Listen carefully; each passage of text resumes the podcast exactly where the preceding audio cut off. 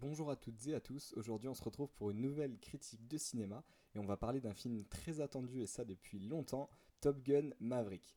36 euh, ans après le premier volet, euh, Tom Cruise reprend le rôle de Pete Maverick Mitchell, le pilote d'avion de chasse, avec au casting beaucoup de nouveautés puisque peu de personnages du premier film ont, re-signé ou en tout cas ont été euh, bah, castés pour reprendre leur rôle, à l'exception donc de Tom Cruise évidemment et de Val Kilmer qui reprend le rôle d'Iceman, personnage très important dans le premier film et qui fait quelques brèves apparitions dans, ce second opus. du côté des nouveautés casting à la tête de l'affiche, au côté de Tom Cruise, on retrouve Jennifer Connelly, euh, qui jouera un peu sa conquête, sa relation amoureuse dans le film, euh, qu'on a pu voir dans la série Snowpiercer, et qui jouera donc le rôle de Penny Benjamin, et Miles Taylor, vu notamment dans les reboots des 4 Fantastiques, ou encore euh, Projet X et War Dogs, qui prendra le rôle de Bradley Bradshaw, le fils de Goose, Goose qui était, je vous le rappelle, le coéquipier euh, ouais, le coéquipier dans l'avion de, Tom Cruise dans le premier Top Gun. Et pour ce qui s'agit de l'histoire, elle nous présente donc euh, Pete Maverick Mitchell, pilote légendaire de l'US Air Force, fauteur de troubles aussi, hein, comme dans le premier film, et ancien pensionnaire de l'académie Top Gun, qui se voit confier une dernière mission avant sa retraite euh, forcée par le gouvernement, devenir instructeur de Top Gun et sélectionné parmi les meilleurs pilotes américains, lesquels partiront en mission suicide. Si je qualifie la mission de suicide, c'est que sur le papier, elle paraît impossible, c'est comme ça que nous le présente le film, et le dernier espoir repose donc sur les qualités de combattant, plus seulement, mais surtout d'instructeur euh, de Maverick. Pour ce qui est de mon avis global, j'ai beaucoup apprécié le film. Euh, j'ai adoré les scènes d'action euh, bah, qui sont vraiment épiques et très bien faites. Quand on compare avec le premier film de 1986, la seule chose que j'avais trouvé qui manquait pour que l'histoire soit vraiment aboutie, et c'est normal hein, d'ailleurs ce que je vais dire, c'est qu'il y avait peu de moyens techniques à, la disposition à la fois du réalisateur et des acteurs pour montrer de très belles scènes d'avion dans les airs. Donc c'est normal qu'ils aient pas pu nous en montrer euh, beaucoup euh, dans les années 80 et ils se rattrapent très bien sur ce film euh, puisqu'on a des scènes d'avion bah, vraiment tout le temps, on a beaucoup de, scènes de vol. Et j'adore ça avec des, bah, figures très réalistes je pense le sont d'ailleurs et c'est ce côté du film qui, qui me manquait dans, dans, le premier que j'ai retrouvé là et ça m'a fait vraiment un grand plaisir.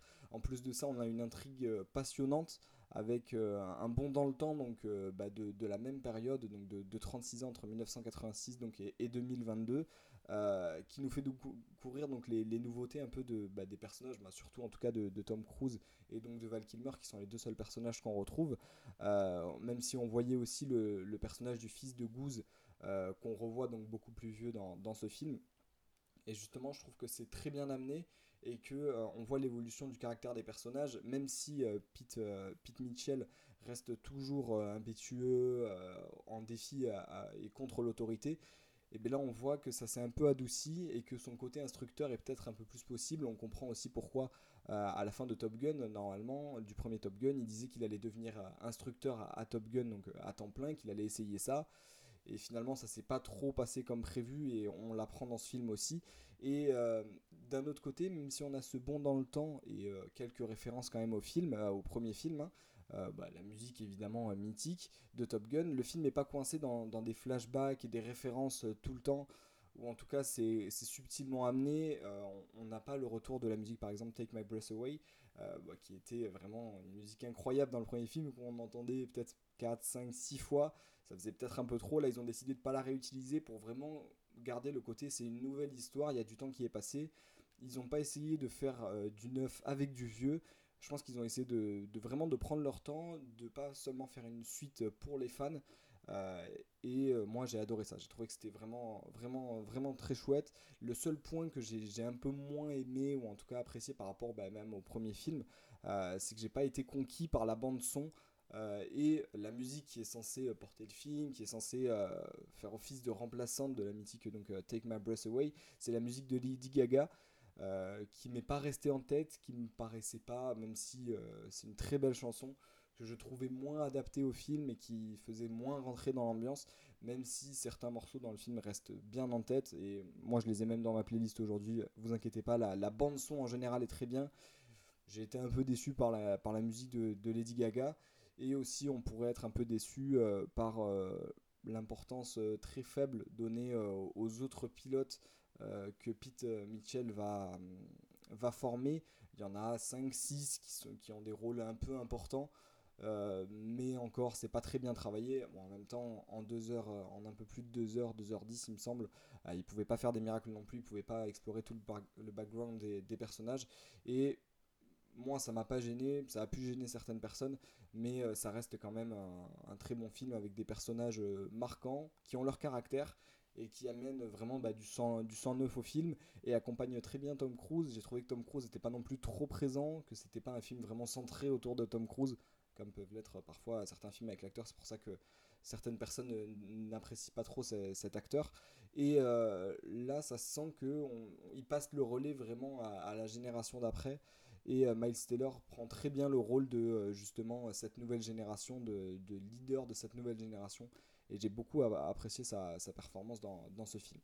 Alors si vous vous demandez justement si les acteurs étaient vraiment dans les avions bah, pour tourner le film ou si c'était seulement des effets spéciaux, eh bien c'est oui, ils étaient vraiment dans, les avions, mais c'est pas eux qui conduisaient évidemment. Ils ont été formés quand même à, conduire des F-18, donc les avions qu'on voit euh, pendant tout le film, les, avions de chasse, et entraînés aussi à subir la force gravitationnelle, donc euh, dite euh, G.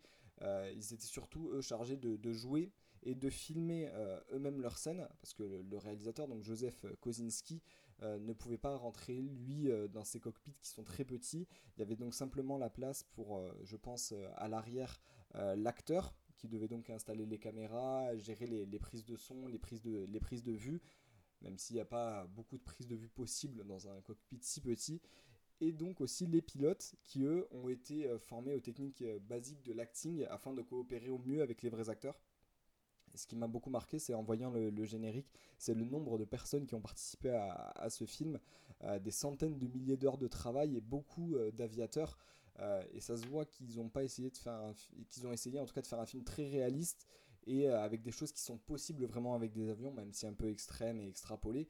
Mais ils sont appuyés sur des avis d'experts pour représenter au mieux ce côté-là sans que ça devienne ennuyeux, ennuyant pour, les, pour nous, spectateurs qui, voyons le film. et donc cette coopération entre les deux, entre le milieu de, l'acting et aussi le réalisme en tout cas je, le pense, euh, du milieu de l'armée et de l'US Air Force, eh ça fait un super mélange entre les deux et on a un film qui en paraît euh, encore plus beau.